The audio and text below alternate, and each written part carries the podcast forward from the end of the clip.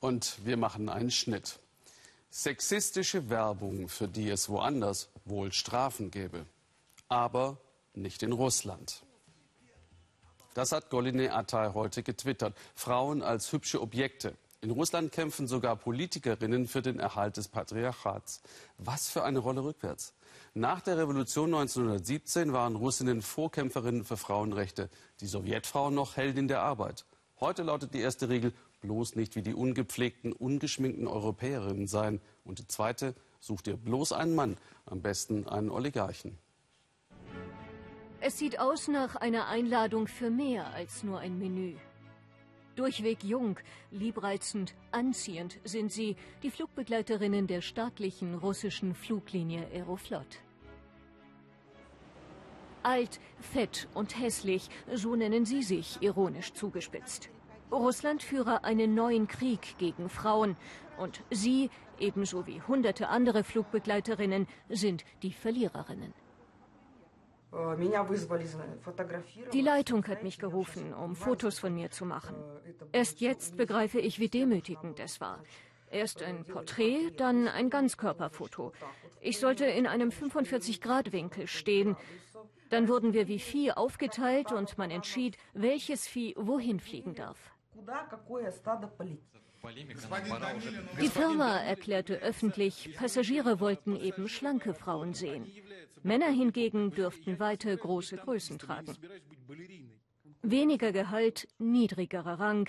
Jewgenia Magurina und Irina Jerusalimskaya zogen vor Gericht und gewannen. Aeroflot darf Flugbegleiterinnen keine Kleidergröße vorschreiben. Aber nachdem wir vor Gericht gewannen, änderte sich für uns nichts. Sie setzten mich einfach nicht mehr ein als leitende Senior Stewardess. Es wurde einfach psychologisch unerträglich. Es war schrecklich. Dieser ständige Druck, sie hetzten die Kolleginnen gegen uns auf, gerade die Jüngeren. Die eine verließ die Firma, die andere wird nicht mehr auf den besser bezahlten Auslandsflügen eingesetzt und das nach 20 Jahren im Job. Frauendiskriminierung? Ein tägliches Phänomen. In keinem Land der Welt sind so viele Berufe für Frauen verboten. Ein Gesetz über Gleichberechtigung steckt seit Jahren fest. Nehmen Sie die Firma Google. Als ich mit Googles Russlandvertretung sprach, kam heraus, dass dort niemand für Gleichstellung zuständig ist. Google hat überall Gleichstellungsbeauftragte, nur nicht in Russland, weil das hier noch nicht Fuß gefasst habe. Das Land ist wohl noch nicht bereit. Das Land erfreut sich am Sexismus. Werbung für ein Erfrischungsgetränk, nichts Ungewöhnliches. Werbung für ein Asia-Restaurant. Sie ist aus Petersburg, sagt er, aber sie kann auch asiatisch und jederzeit und überall meinen Hunger stillen. Das Staatsfernsehen macht sich lustig über die Opfer von Hollywood-Regisseur Harvey Weinstein und hat Mitleid mit dem Übergriffigen. Kaum zu glauben, Russinnen, die für Weinstein protestieren, vor der US-Botschaft in Moskau. Harvey erregt mich, Harvey, komm nach Russland, steht auf ihren Plakaten. Diese St. Petersburgerinnen wollen das ändern. Mit Botschaften, die an russischen Tabus rühren. Feminismus oder Tod sprühen sie an die Wand. Ein paar Männer schauen ihnen zu. Feminismus gilt in Russland als westliche Idee aggressiver, hässlicher Frauen. Feministinnen werden angegriffen. Die beiden DJs und Kunststudentinnen kreieren ihre eigene Mode. Auf ihren T-Shirts fordern sie, mit Menstruation oder mit Schamhaaren völlig selbstverständlich umzugehen. Willkommen im Dschungel oder Madonnas Hit Like a Virgin auf dem Slip für das Recht der Frau auf die eigene sexuelle Lust. Darüber zu sprechen sei in Russland ungehörig. Die Frau bei uns soll einerseits eine Superhausfrau sein, treu, hörig, sanft, unschuldig, immer jung, immer zu Hause in der Küche. Andererseits soll sie sexy sein, provokante Kleider tragen, stets in voller Montur, auf Pumps.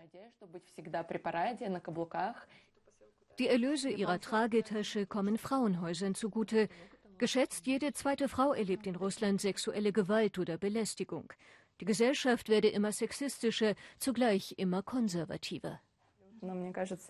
Ich denke, Putin ist das Patriarchat. Das Patriarchat ist Putins ganze Ideologie. Präsident Putin im Gespräch mit einer erfolgreichen Geschäftsfrau. Sein väterlicher Rat an Sie? Vergessen Sie nur nicht die Erfüllung Ihrer demografischen Pflicht.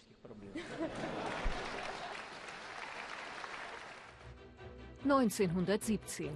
Es sind Russlands demonstrierende Frauen, die die Revolution und den Sturz des Zaren einleiten. Noch vor den meisten westlichen Frauen erringen sie das Wahlrecht. Als erste weltweit dürfen sie legal abtreiben. Der Feminismus erlebt eine kurze Blüte. 100 Jahre später. Die Smolny-Kathedrale von St. Petersburg. In der Zarenzeit war hier eine Schule für vornehme Damen.